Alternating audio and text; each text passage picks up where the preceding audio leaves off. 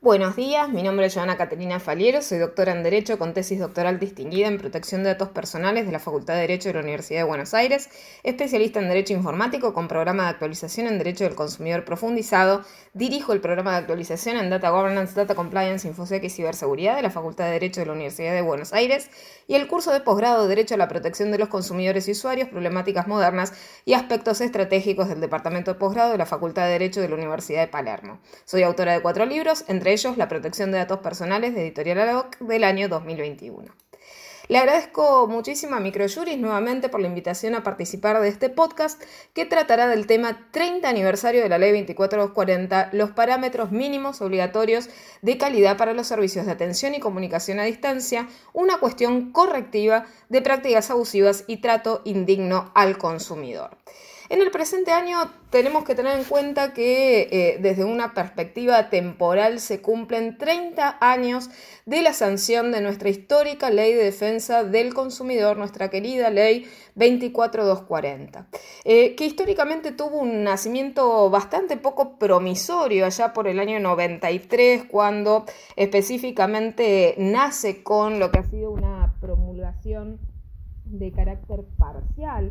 por un veto que prácticamente había desprovisto esta norma de estos caracteres propios que fue adquiriendo progresivamente a través de las sucesivas modificaciones legales que tuvo a lo largo del tiempo. Dicho esto, la protección del consumidor en la relación de consumo, una relación característicamente como asimétrica, ha tenido una preponderancia en nuestro sistema jurídico y realmente se ha instalado como una verdadera disciplina de carácter autónomo, cada vez más expansiva desde su consagración constitucional allá por el año 1994 con nuestro artículo 42 que justamente da la inspiración para el fortalecimiento normativo de este derecho. Eh, nuestra ley 24240 ya desde sus albores, en el establecimiento de los principios del artículo 3, particularmente en lo referente a la integración normativa, ya nos daba una pista sobre esas herramientas interpretativas de carácter amplio que proponía específicamente en lo que va de la protección de los consumidores y usuarios frente a otros regímenes regulatorios también protectorios para eh, estos sujetos. De esa manera, nuestra ley 24240 había ya realizado el establecimiento ¿no? de esas definiciones, principios, derechos y obligaciones para con el consumidor en el marco de la relación de consumo con la finalidad última ¿no? de erradicar esas malas prácticas del mercado que son propias de nuestra sociedad absolutamente consumista, de nuestro sistema de economía capitalista de acumulación privada. Y lo que vemos con el paso del tiempo y con el correr justamente de la explosión de lo que han sido las tecnologías de la información y la comunicación, lo que viene de la mano del surgimiento, la instalación y la masificación del comercio y de la contratación electrónica y de los medios virtuales de atención, motivo por el cual la regulación eh, consumeril ha debido adaptarse a dar respuestas jurídicas a nuevas problemáticas, nuevas prácticas abusivas, nuevas modalidades de vulneración de derechos en el ámbito de lo digital. Está claro que los ecosistemas digitales no son naturalmente seguros, como así tampoco neutros, por lo menos para el consumidor electrónico, que en este caso obviamente tiene eh, en sí mismo una hipervulnerabilidad. Con esa masificación que hemos visto progresivamente de esa categoría, ¿no? De consumidor electrónico y consumidor o e-consumer, vemos los aspectos ¿no? desde ya positivos del comercio electrónico en relación a los consumidores y usuarios, con esta cuestión de la horizontalización de la oferta, eh, la democratización de la información, la estandarización, el aprovechamiento de esas economías de escala que muchas veces eran esquivas para el público consumeril y en este sentido provee un medio con una mayor riqueza comunicacional, mayor interactividad y por ende una mayor capacidad de personalización de la experiencia eh, del consumidor y adecuación a las preferencias que tiene el mismo. Ahora, ese comercio electrónico en sí mismo también engendra la instalación de otros tipos de cláusulas de prácticas abusivas y de nuevos mecanismos de vulneración de los derechos de los usuarios y de los consumidores, entre los cuales se encuentran estos canales de atención a los consumidores y usuarios, quienes ahora también recurren a los medios telemáticos, ya sea telefónicos, virtuales, digitales, electrónicos, para la atención al cliente, la canalización de quejas, reclamos, opiniones, consultas eh, y cumplimiento del deber de información.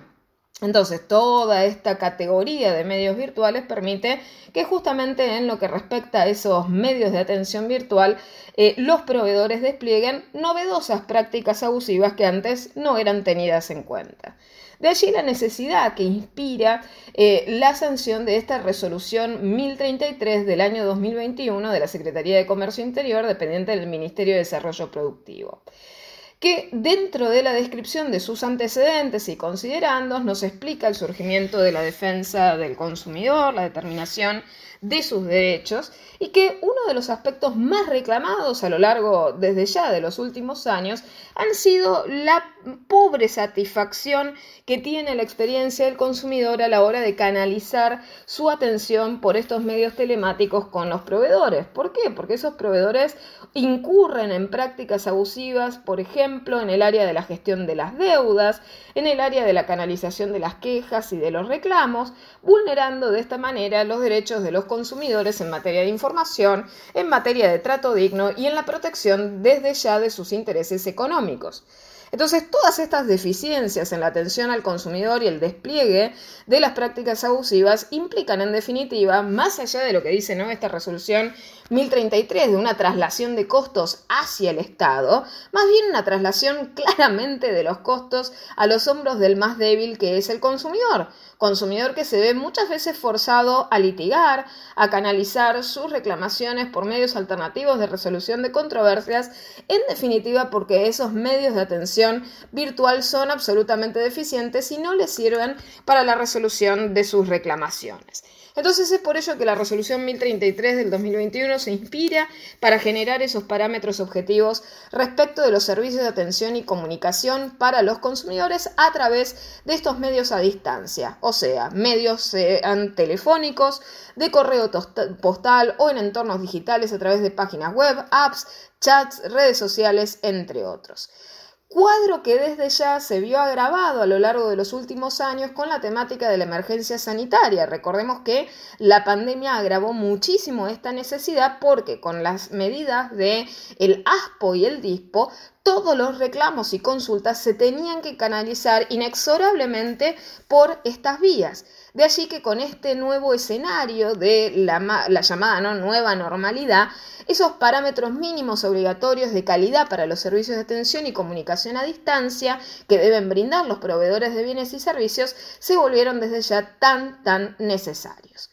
Primer tema que establece la resolución 1033 del 2021 es la actuación de estas medidas para las micro, pequeñas y medianas empresas de conformidad con la ley 25.300. Recordemos que esa ley justamente que es para el fomento de esta tipología de empresas inspira que dentro de lo que es estas exigencias mayores no se dejan aplicables ¿no? para esta, este tamaño de empresas sin perjuicio de lo cual todos los otros proveedores que no sean micros, pequeñas y medianas empresas están obligados al cumplimiento de estos requisitos. La resolución 1033 del 2021 establece una serie de definiciones, en primer lugar, de términos mm, vulgares que se utilizan a lo largo a lo largo de la misma regulación, que sería la comunicación a distancia, la atención por medios electrónicos, la atención telefónica y el servicio de atención al consumidor. En lo que respecta a principios generales, establece la temática del trato eficaz, que sea accesible, que sea respetuoso, cortés, amable, considerado, afable, atento, en el cual se facilite información al consumidor y que se le permita a éste su atención en lo relacionado con las características, con las condiciones, la utilidad y finalidad del producto o servicio, que la información brindada siempre sea veraz, suficiente, transparente, actualizada, que se pueda reclamar con eficacia, que haya constancia de los reclamos o de las quejas presentadas, que se pueda efectivizar por esos medios las garantías o las devoluciones equitativas en el caso de corresponder y que todo ello se realice en un marco de accesibilidad, de igualdad de oportunidades, respetando el principio de no discriminación. Asimismo, establece la obligación de trato digno y respetuoso. Esto implica que los proveedores deberán abstenerse de algo que vemos muy frecuentemente, el recurrir a situaciones que son vergonzantes, vejatorias, intimidatorias, utilizar, por ejemplo, con el consumidor lenguaje de carácter ofensivo, humillante, grosero. También se les prohíbe recurrir a otras técnicas de carácter abusivo, como es el tema del acoso, el hostigamiento, las amenazas o la coacción de cualquier tipo. También no incurrir en manipulación vulnerar por ende la privacidad de los consumidores y también respetar la identidad de género autopercibida de los consumidores y las consumidoras. En lo que respecta al cumplimiento del derecho a la información, también hace foco en el tema de la veracidad, la no falsedad y tampoco el ocultamiento ni los engaños, como así tampoco la típica práctica de la inducción al error en el consumidor a través de, obviamente, comunicaciones de, carácter eh, sesgado, tendencioso, opacas. En las comunicaciones por cobranzas, y acá pasamos al ámbito ¿no? del consumidor deudor, tiene que informarse de manera detallada, adecuada y suficiente qué es lo que se le reclama a ese consumidor. Al mismo tiempo que en el caso que esa deuda que se reclama ya hubiera estado prescripta o ya estuviera saldada, lo mismo deben extender a solicitud justamente del consumidor en el plazo de 24 horas un certificado de libre deuda o de prescripción de la deuda a manos ¿no? del presunto deudor. Dicho esto, en lo que respecta a la atención por parte de una persona humana, se exige el derecho de los consumidores de tener una atención por parte de una persona humana quien debe identificarse y estar identificada al iniciar la comunicación y el requerimiento de estos, cosa que vemos que falla muchas veces de manera absolutamente sistemática, en el cual el operador telefónico, si es que existe un operador telefónico de carácter humano, el mismo muchas veces presenta reticencias a identificarse en la comunicación, lo que le impide a ese consumidor en muchas otras oportunidades la trazabilidad de la atención recibida en su reclamo. Por otra parte, los proveedores tienen la obligación de recibir en el caso las denuncias, los reclamos y las consultas de las asociaciones de consumidores. Y en lo que respecta a los tiempos de espera, gran, gran práctica de carácter abusivo en la cual muchas veces se tenían los consumidores esperando por más de 30 minutos de manera telefónica con las típicas canciones o músicas electrónicas de fondo, los tiempos de espera en atención a distancia no tienen que ser abusivos y por ende los proveedores tienen que esperar. tienen que evitar esperas de más de 5 minutos en el 90% de las llamadas realizadas y evitar así también otra típica práctica abusiva que era la interrupción abrupta de la comunicación por cualquier causa, ¿sí? ya sea por la causa de no disponer de medios mm, idóneos para realizar ese tipo de atención o la interrupción de carácter abrupto, impulsivo o violenta por parte del operador que se encuentra del otro lado y asimismo abstenerse de darle opciones de seguir aguardando al consumidor, al usuario, cuando se sabe que existen más de 5 minutos de demora y en su caso obviamente pedirles al consumidor un medio de contacto alternativo para la rellamada, para volver a intentar esa comunicación adeudada. En lo que respecta a la atención de carácter telefónico, la atención debe ser de carácter gratuito. Esto significa que eh, tanto el teléfono como la casilla de contacto de correo electrónico, eh, que debe también el proveedor al mismo tiempo publicarla de manera destacada en todos los medios de comunicación que mantenga con los consumidores y usuarios, tiene que ser de utilización gratuita. Asimismo, en lo que respecta a otra tipología de práctica abusiva con el tema de las grabaciones, está prohibida desde la resolución 1033 la utilización de grabaciones para la efectuación de cobranzas o de publicidad. Los operadores tienen que estar formados y tienen que estar capacitados y en lo que respecta al horario de atención, otra típica práctica de carácter abusivo en la cual muchas veces se hostigaba a los consumidores y usuarios en horarios y en días inhábiles, el horario de atención telefónica tiene que ser exactamente igual al de la atención que se deba al público de manera presencial. En lo que respecta a los niveles de llamados, caso típico, el consumidor se comunica y la cantidad de opciones que recibe para realizar su comunicación suelen ser cuasi infernales y aguardar minutos y minutos de instructivos. Bien, esas instrucciones del primer nivel de llamado, las opciones del menú no pueden ser más de 5, o sea, se establece un límite dentro de lo cuantitativo y otro límite de lo cualitativo. Una de esas cinco opciones tiene que ser la opción de atenderse por un operador de carácter humano. Luego, en lo que respecta al procedimiento de la comunicación, si la misma se ve interrumpida, el operador tiene que dejar registro y reintentar hasta que pueda la comunicación con el consumidor y en caso de no poder hacerlo, también dejar registro debido de haber no podido comunicarse o rellamar al consumidor. Y asimismo se prohíbe un listado de prácticas abusivas de manera meramente enunciativa, o sea, ejemplificativa, no taxativa, como fueron las típicas prácticas de carácter abusivo en las cuales los proveedores se comunicaban con terceros, realizaban comunicaciones fuera del horario permitido o en días inhábiles o no laborables, con costo o abiertas o explícitas, por ejemplo, en los casos de intento de cobro de deudas, o reclamos al domicilio diverso que se tiene tal vez del consumidor o relacionado ¿no? o dirigido a un tercero que está conectado con el consumidor pero que no es el consumidor y asimismo realizar por ejemplo cuando se atienden quejas ofertas de otros nuevos productos y servicios, publicitar en el caso las nóminas de deudores o seguir contactando al deudor cuando se sabe que el mismo ya tiene un representante asignado.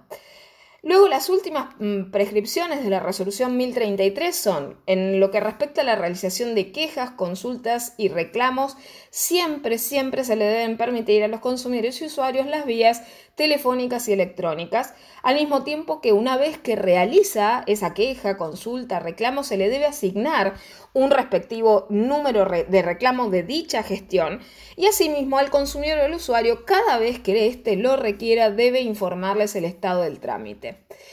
Eh, en lo que respecta al plazo de resolución de los reclamos, que esto era también una típica práctica de carácter abusivo por la incerteza del plazo de resolución, y muchas veces por la falta de comunicación eh, de los proveedores de cuándo algo se encontraba resuelto o no, bien, el plazo de resolución de los reclamos tiene que ser, en el caso de consultas e información, máximo de 72 horas hábiles y en el caso de cualquier otro tipo de reclamo, un máximo de 10 días hábiles y desde ya con la premisa de que el proveedor tiene que intentar resolver esto en el mínimo tiempo posible. Mientras dure la extensión de esa resolución, no se le puede cobrar desde ya al consumidor cualquiera de los servicios que estuvieran en su caso interrumpidos y cuando el trámite finaliza se le exige que el proveedor deba notificar al consumidor de dicha situación. Finalmente, en lo que respecta al control de estos servicios de atención al consumidor, se establece que estos tienen que ser sometidos a una auditoría interna o externa como mínimo una vez al año. Esperamos realmente que esta resolución, que si bien ya está vigente hace rato, ¿no? Mm, progresivamente ha permitido ¿no? que se erradiquen eh, parcialmente algunas de estas prácticas. Esperemos que el mercado sea más receptivo, que los proveedores eh, tengan un mayor grado de responsabilidad, porque lo que estamos viendo es que sí tenemos mejores marcos jurídicos en materia consumeril, mejores protecciones y lineamientos en torno a lo que es la protección contra el trato indigno de los consumidores y usuarios, pero lamentablemente eh, no vemos erradicadas todas estas prácticas. Lo que sí, por lo menos es positivo, es saber que el consumidor tiene una regulación que lo protege y que en caso que la misma sea incumplida, tiene la capacidad de realizar sus respectivas reclamaciones ahora por estos parámetros mínimos de los servicios de atención al consumidor por estas modalidades virtuales. Un saludo muy grande a todos y nuevamente gracias a Microjuris.